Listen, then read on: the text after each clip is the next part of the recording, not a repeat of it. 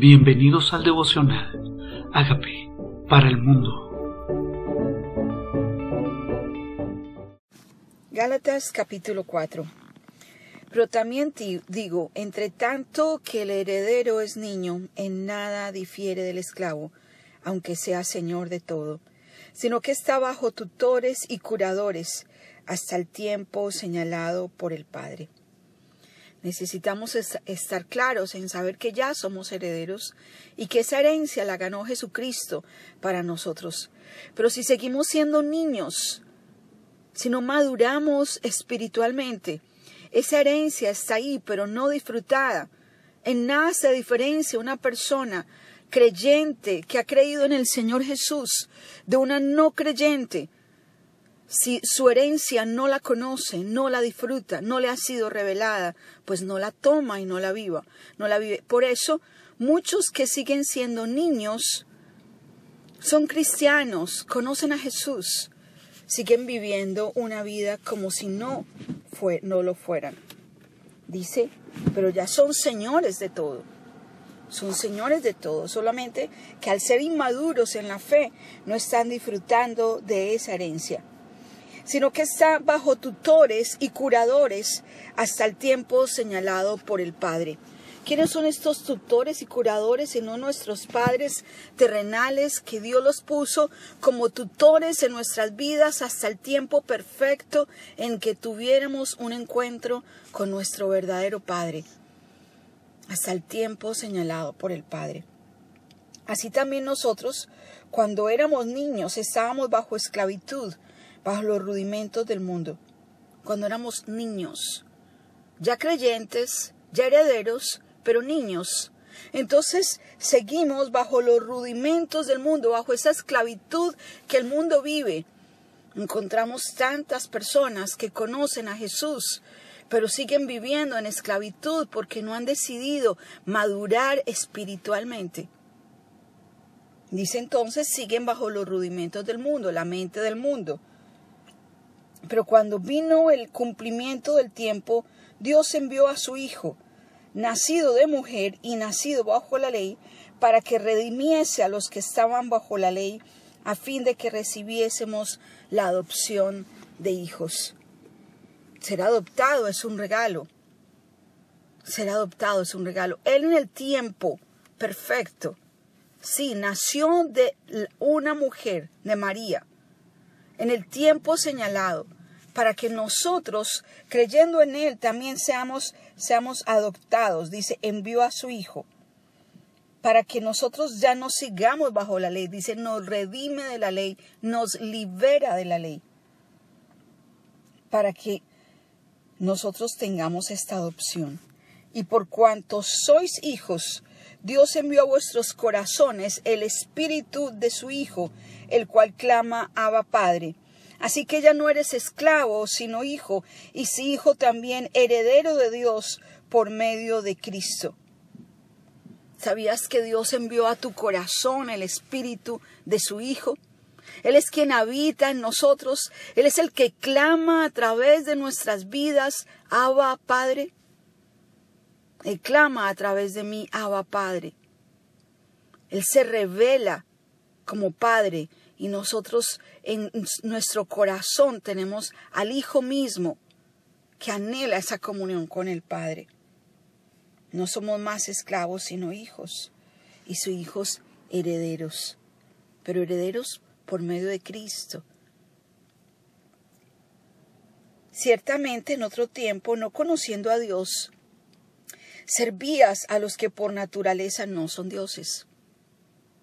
Eso es pura ignorancia, falta de conocimiento de quién es Dios. Dice, mas ahora, conociendo a Dios, o más bien siendo conocidos por Dios, ¿cómo es que os volvéis del nuevo a los débiles y pobres rudimentos a los cuales os queréis volver a esclavizar? Guardáis los días, los meses, los tiempos, los años. O sea que a esto le llama rudimentos que me esclavizan. Dice, ¿cómo es que ya siendo libre, que ya siendo heredero, te quieres volver a los rudimentos? A guardar los meses, los tiempos y los días. Le llama rudimentos que me esclavizan. Dios no me está llamando a someterme a días. Este es el día de esto, este es el día de aquello. No, Dios no quiere que me vuelva a someter a eso. Me temo de vosotros que haya trabajado en vano con vosotros.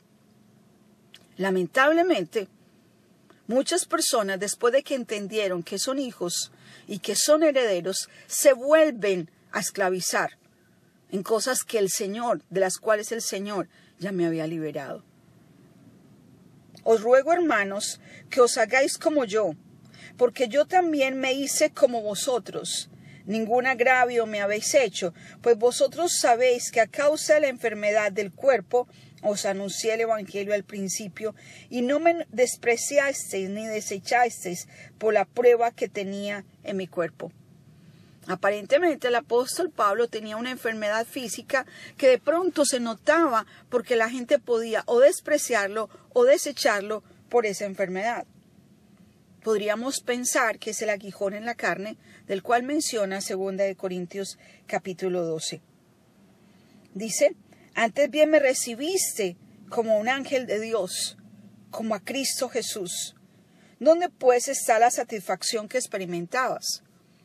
O sea, al comienzo me recibían con alegría. Todo lo que enseñaba era valioso. Ahora, no. Ahora se vuelven a los rudimentos y donde quedó esa admiración que tenían hacia aquel que les enseñó el Evangelio al comienzo. Dice, porque os, dice, os doy testimonio de que si hubieseis podido, os hubieras podido sacar vuestros propios ojos para dármelos. Y basado en este pasaje, yo podría pensar, aunque no es seguro, que la enfermedad que tenía Pablo era en sus ojos. Me he hecho, pues, vuestro enemigo por deciros la verdad. Tienen celo por vosotros, pero no para bien, sino que quieren apartaros de nosotros para que vosotros tengáis celo por ellos.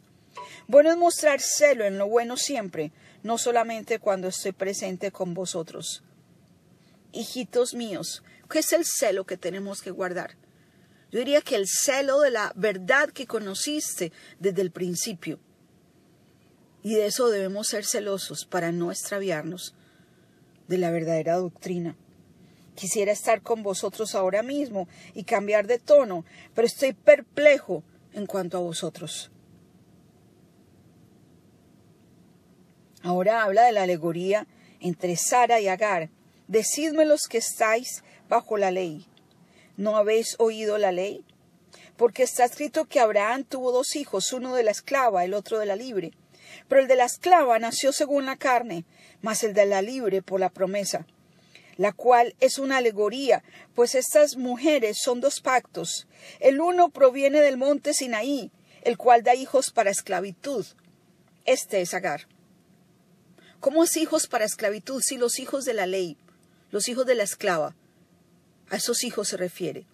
Los hijos que andan todavía en esclavitud, pero nosotros somos los hijos de la promesa, los hijos de la libre. Dice, porque Agar en el monte Sinaí en Arabia corresponde a la Jerusalén actual, pues está junto con sus hijos, está en esclavitud. Está hablándome que Jerusalén, la actual de hoy, sigue en esclavitud, sigue bajo la ley. Lamentablemente sigue bajo la ley del monte Sinaí, dice aquí.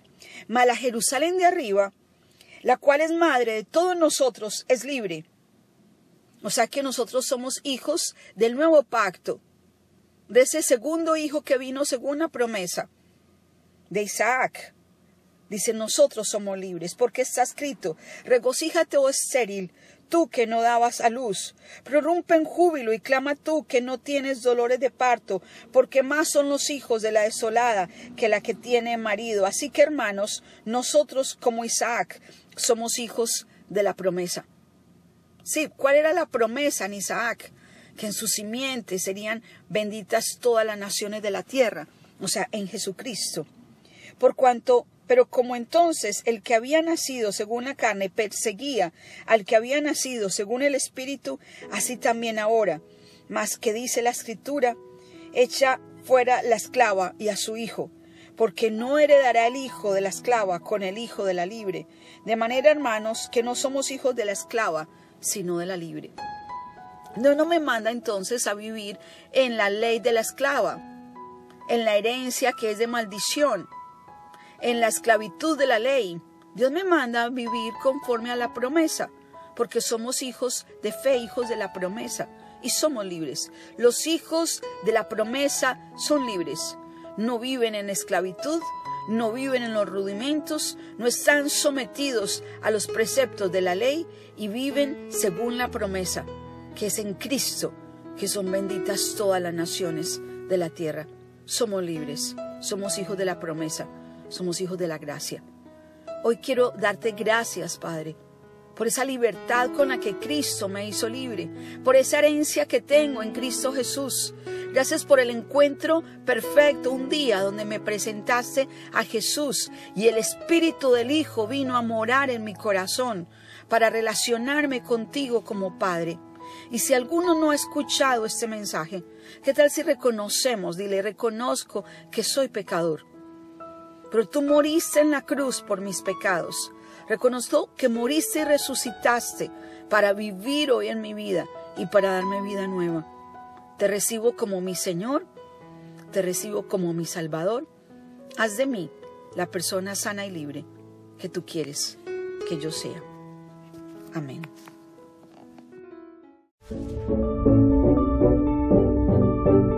Hola amigos, queremos que usted sea parte de esta obra que estamos haciendo a través de Agape para el mundo y que este mensaje de Jesús llegue hasta la última de la tierra. Si quieres donar en nuestra página web puedes hacerlo en agapeparalmundo.org o también a través de Cele en agapeoficial.gmail.com. Dios bendiga tu generosidad.